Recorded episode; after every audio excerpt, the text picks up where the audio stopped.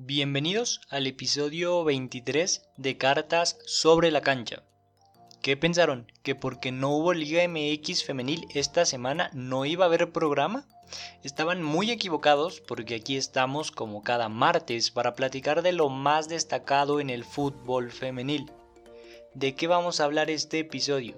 Bueno, pues la selección sub-20 femenil lo hizo de nuevo y consiguió su boleto al Mundial de la categoría.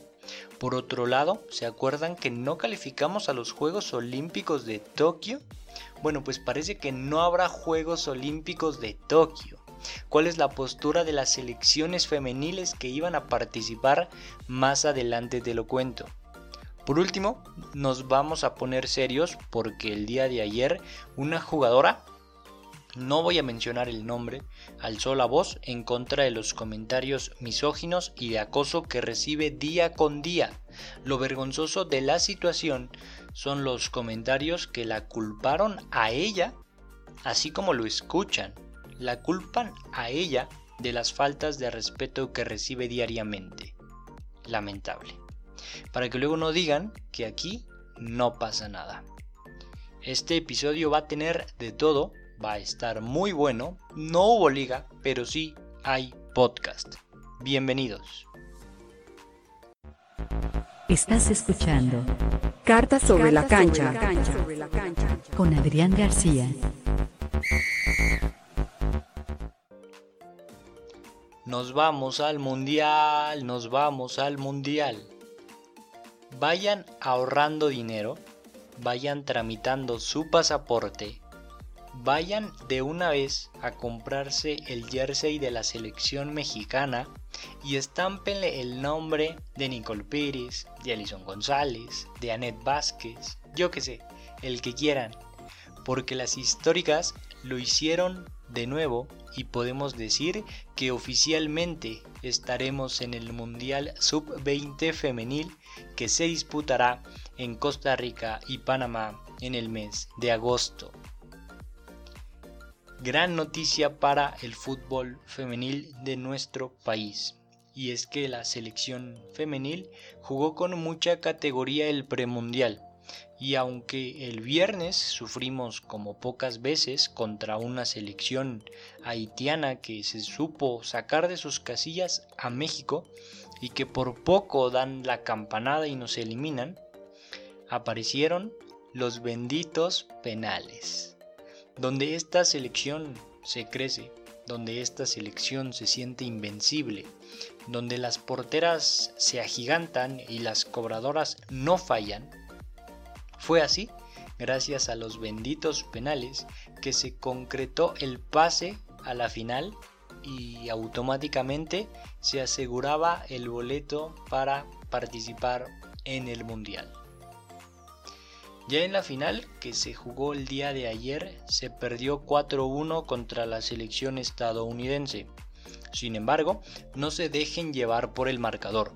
La selección mexicana dio un muy buen partido, se comportó a la altura del compromiso, por momentos puso en aprietos a la gran potencia de la zona. Al final fueron errores puntuales los que abultaron el marcador que bien pudo terminar 2-1 o incluso 2-2. Independientemente del marcador, que es más anecdótico que nada, pues ambas selecciones llegaron a la final ya con el objetivo cumplido, y hay que destacar la armonía que tiene esta selección. Insisto, independientemente del marcador de de, si se ganó el premundial, hay que destacar lo bien que están haciendo las cosas. Y es que uno de los grandes problemas de las elecciones en México son los procesos deficientes que hemos tenido. El resultado de estos procesos, los cuales no nos han llevado a ningún lado, son los fracasos constantes, el no ir al mundial, el no ir a los Juegos Olímpicos, son algunos de estos resultados. Pero con esta selección sucede algo diferente.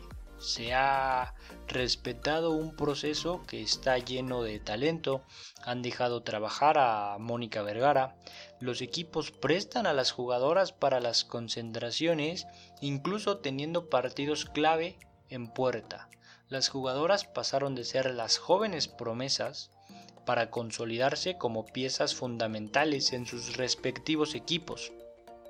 Son esos pequeños detalles los que terminan marcando la diferencia y de verdad da mucho gusto ver que los éxitos eh, estén llegando. El talento siempre ha existido, siempre ha estado ahí. El tema es saberlo explotar y con la selección sub-20 lo han hecho demasiado bien. Ojalá y esto se replique en todas sus categorías. Por ejemplo, la sub-17 va por buen camino. Ojalá y siga así. Aunque aún no hay fechas oficiales para el Mundial, eh, se sabe que se va a jugar eh, en agosto. La segunda semana de agosto más o menos estaría iniciando. Ya saben que en cuanto salga la información lo estaremos compartiendo en cartas FF, pero por lo pronto no nos queda nada más que soñar con esta selección que que ojalá y haga una vez historia. Pero a diferencia de otras ocasiones, esta vez los sueños los podemos cimentar con argumentos futbolísticos. Sé que suena raro y que no estamos acostumbrados a oír esto de nuestras selecciones, pero ojo, porque México va al Mundial para ser protagonista. Y hablar de que una selección sea protagonista en un torneo en el que compite Estados Unidos, España, Holanda, Japón, estamos hablando de una selección competitiva, una selección que va a plantarle cara a las mejores selecciones del mundo, una selección que ya nos demostró que son capaces de plantarle cara a cualquier equipo, que son capaces de sacar resultados importantes, una selección histórica que ya consiguió un subcampeonato del mundo sub-17 hace dos años, esta misma generación es la que viene impulsando, es la que viene dándolo todo y es la selección, son las jugadoras que nos hacen soñar con algún día ser protagonistas de un mundial.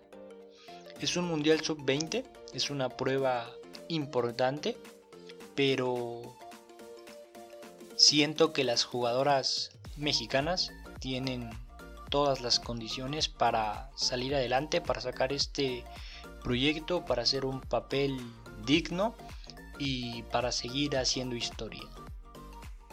De verdad, estoy muy emocionado por, por este premundial me dejó grandes sensaciones, me dejó mm, claro que, es una selección muy bien complementada, que es una selección en la que nadie puede aflojar, ninguna jugadora puede aflojar en ningún momento porque viene alguien detrás dándole, viene alguien detrás ejerciendo presión y, si te duermes un momento, si, te relajas un momento, puedes perder la titularidad.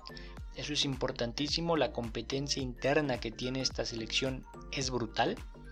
Uno creería que, que JD Gutiérrez en la portería, por ejemplo, sería la portera indiscutible, ¿no? Eh, por lo que hace en América, por lo que hizo en, el Mundial Sub-17, pero transcurre la liga, ves lo que hace Melanie Villeda, por ejemplo, que también tiene la edad para, para ir a selección, ves lo que hace Melanie con Pumas y, y realmente sientes que ella tiene que ser la portera titular. Y ahora en este premundial, eh, Wendy de Santos, Wendy Toledo, eh, se consagra como la mejor jugadora mexicana del torneo, incluso recibiendo el guante de oro, con una participación histórica, se agigantó en los penales que, le permitieron a México conseguir el, el boleto entonces está claro que, no hay ninguna posición clara, ¿no? No hay ninguna posición en la que tú digas, esta no tiene competencia. Eso siempre suma, siempre ayuda y, de verdad que, que, hace mucha ilusión tener una selección tan, tan competitiva. El mayor de los éxitos para Mónica Vergara y sus dirigidas, aquí estaremos apoyando desde donde nos toca vamos a, preparar algo especial para el mundial, vamos a darles una buena cobertura conforme se acerque la fecha. Vamos a sacar noticias, ya tenemos preparadas ahí algunas sorpresas que creo les van a gustar.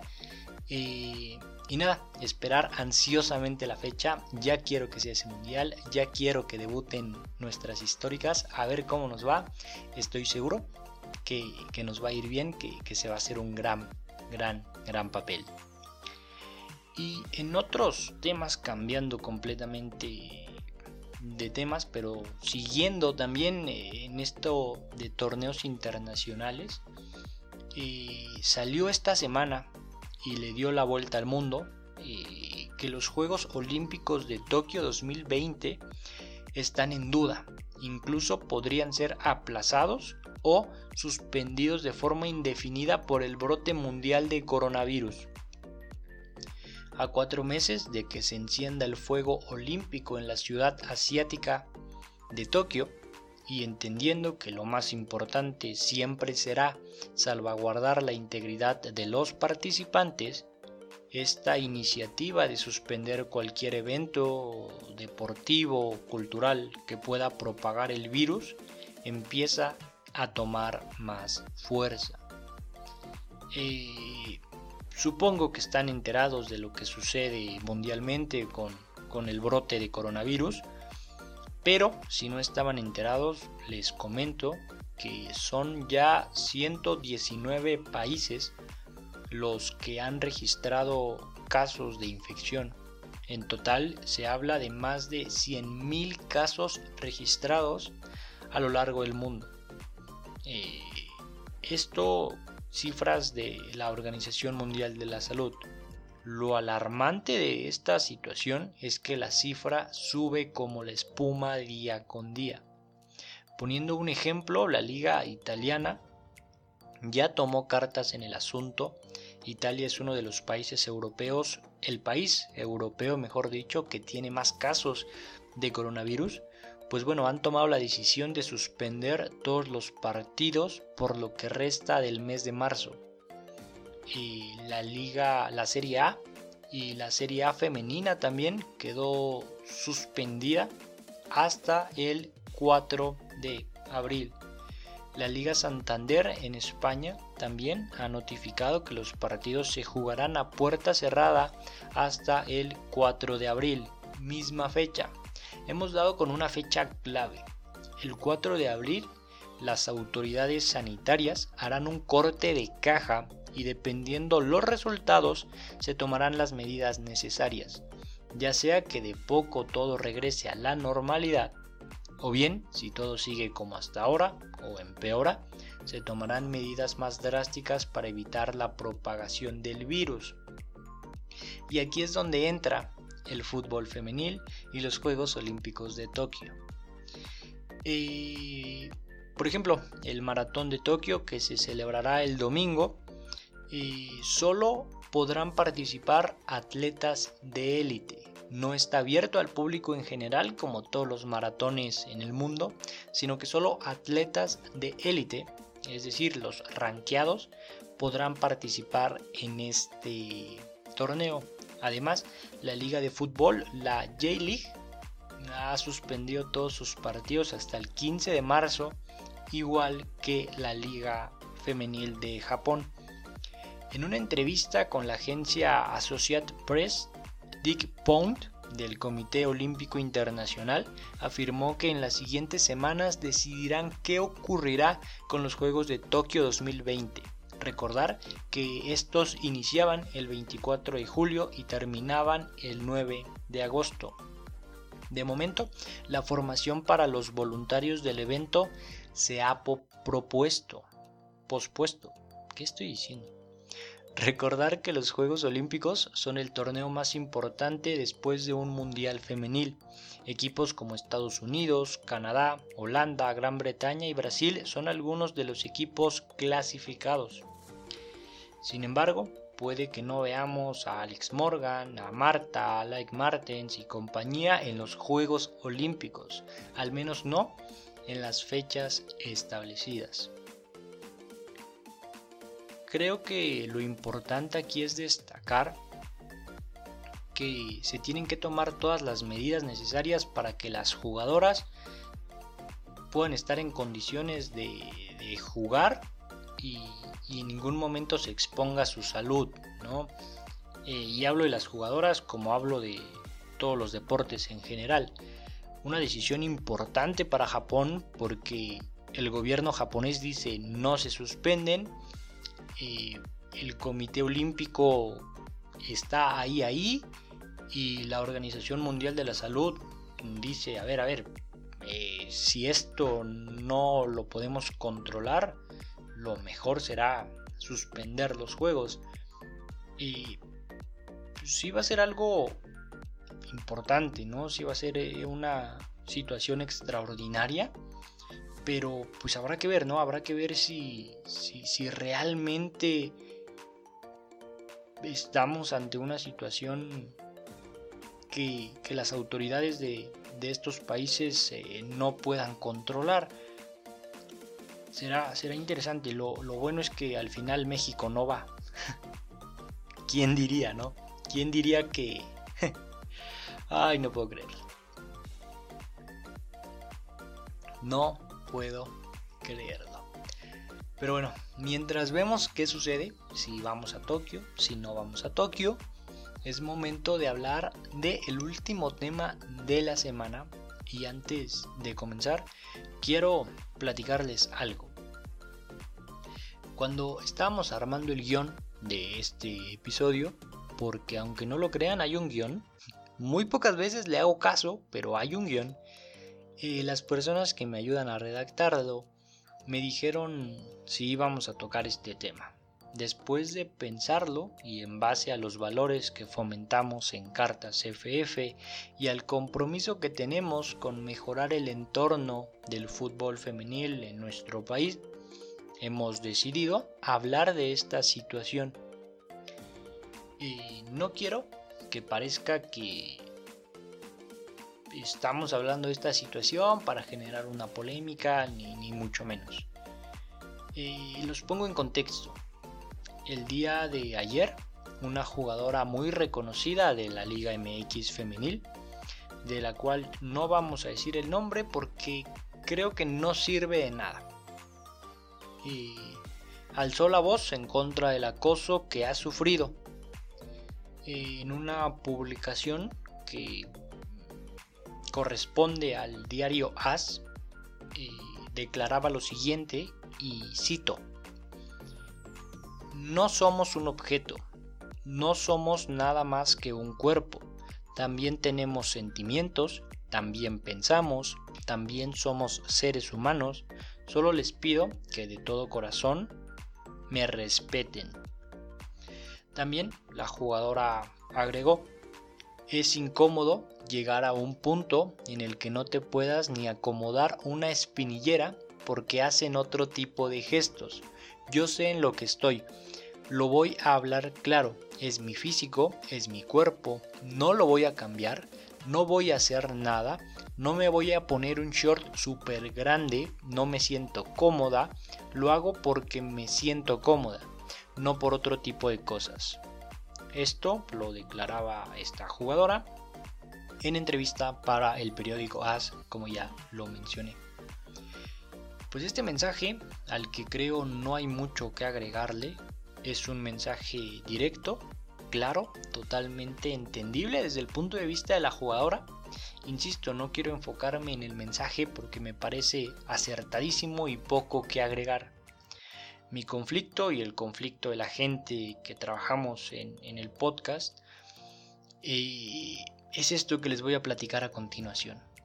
Eh, esta noticia la retomaron diversos medios deportivos. Record sacó una nota, Medio Tiempo sacó una nota, prácticamente todos los medios replicaron esta noticia. Lo lamentable, triste y vergonzoso de esta situación es el impacto que tuvo en ciertas personas que distorsionaron el mensaje y la culpan a ella de los comentarios que recibe. Miren, para explicarles más o menos este y después dar un mensaje, quisimos ponerles un ejemplo. Para ello, leeremos algunos comentarios reales de la nota que subió medio tiempo en Twitter.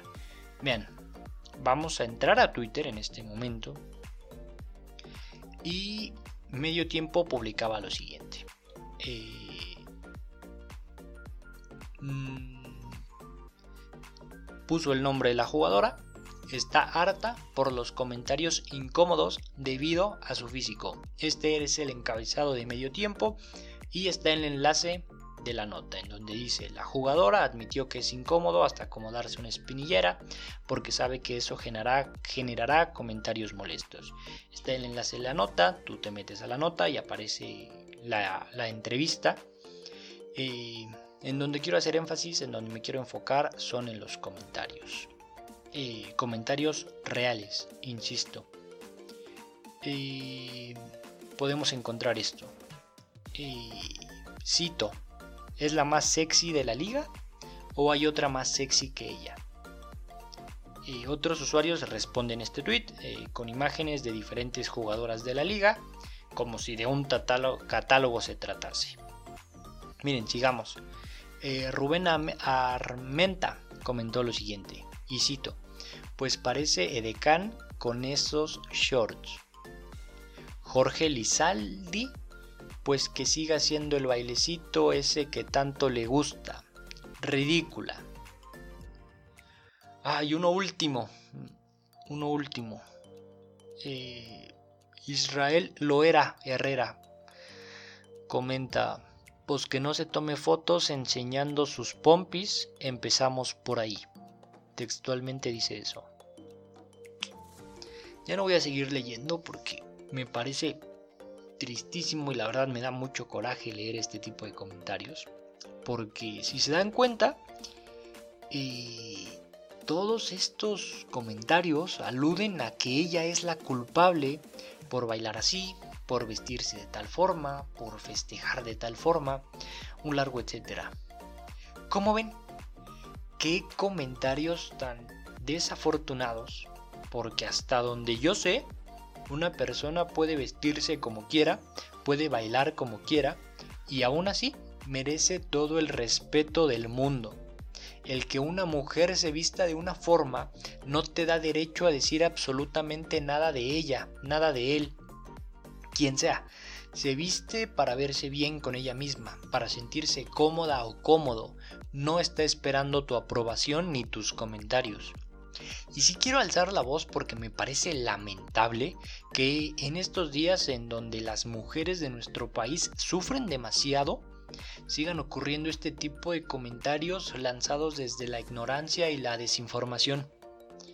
Hago un paréntesis, un pequeño paréntesis. Yo sé que la gente que escucha este podcast es amante del fútbol femenil, sé qué clase de aficionados son, sé que no son como estos personajes que acabamos de leer.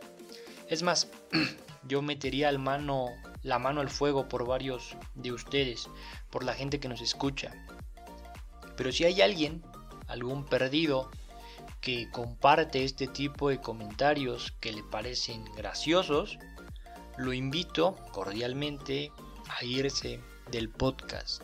No te queremos en el podcast, ni en Cartas FF, ni cerca del mundo del fútbol femenil.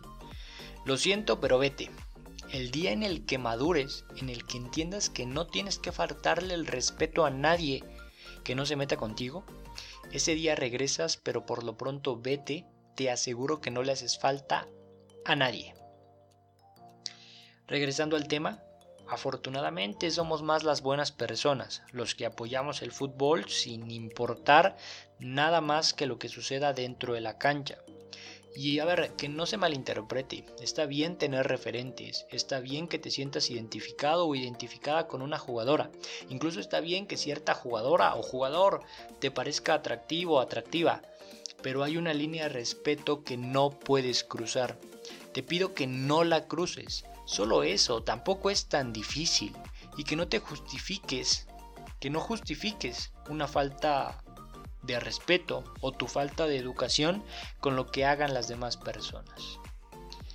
Qué coraje, la verdad, decir esto. Pero bueno, como ya dije anteriormente, somos más los buenos, somos más los que apoyamos Y, yo les pido que cada que lean este tipo de comentarios, que cada que se topen con, con personas así, no se desgasten, no, no, intenten educar a estas personas eh, a través de un comentario o de un insulto, no caigan en su juego. Vamos a demostrarles que el fútbol femenil es más que jugadoras bonitas, es más que cuerpos bonitos. Vamos a contar historias, vamos a platicar de fútbol, vamos a generar polémica de la buena, vamos a debatir sobre la selección, vamos a, generar proyectos que, difundan el fútbol femenil, que, apoyen a las jugadoras, que, les ayuden a trascender con las marcas, pero a través de lo que hagan dentro de la cancha. ¿no? Vamos a, todos juntos, ¿no? Vamos a, difundir esto vamos a, cambiar esta perspectiva, vamos a, poco a poco aportar para que estas ideas dejen de existir, para que esta gente deje de ver a las jugadoras como objetos, como lo, decían en, en, el artículo, ¿no? Y las empiecen a ver como lo que son, historias de vida, personas que se han superado, historias de éxito, etcétera, etcétera, etcétera. Y con eso quiero cerrar, con que vamos a cambiar este, este mensaje, vamos a cambiar esta perspectiva, todos juntos, todos unidos. Eh, afortunadamente la familia del fútbol femenil es una familia muy buena, es una familia muy positiva, es una familia que apoya, es una familia que, que siempre está ahí. Pues vamos a demostrarlo y vamos a seguir por el mismo camino apoyando, difundiendo y haciendo lo que nos corresponde como buenos aficionados del fútbol en general. Con eso quiero cerrar este tema y también con esto cerramos eh, las noticias de la semana. Eh, el episodio estuvo, estuvo rápido, la verdad se me pasó muy rápido. Ya llevamos 26 minutos y nos queda poco tiempo y creo que se tocaron los temas de manera interesante. Creo que hablamos de todo lo que teníamos que hablar. Eh, ya para cerrar, eh, algunos comunicados que queramos dar, algunos este, anuncios. Eh, esta semana Pumas jugará su primer partido en el Estadio Olímpico Universitario. Y las entradas, los boletos los van a repartir en cantera a partir del día miércoles en cantera, en la tienda UNAM y en el estadio. Eh, estarán sujetos a dos boletos por persona y la entrada es totalmente gratuita. Tú te presentas y te van a dar boletos. Eh, no importa si eh, eres estudiante de la UNAM o, no tienes nada que ver con la UNAM, no importa absolutamente nada. con que tú te presentes en estos lugares, en estos puntos, eh, se te va a otorgar tus boletos. Eh, buena iniciativa. ¿A quién vemos por ahí? Eh, ya lo dijimos, ¿no? Nosotros vamos a estar ahí. Entonces, ya saben, ¿no? Vamos a ponernos de acuerdo por aquí. Vamos a ver quién se anima, quién, quién jala ir. queremos en la semana, vamos a estar también lanzando algunas dinámicas porque queremos hacer algo interesante, ¿no?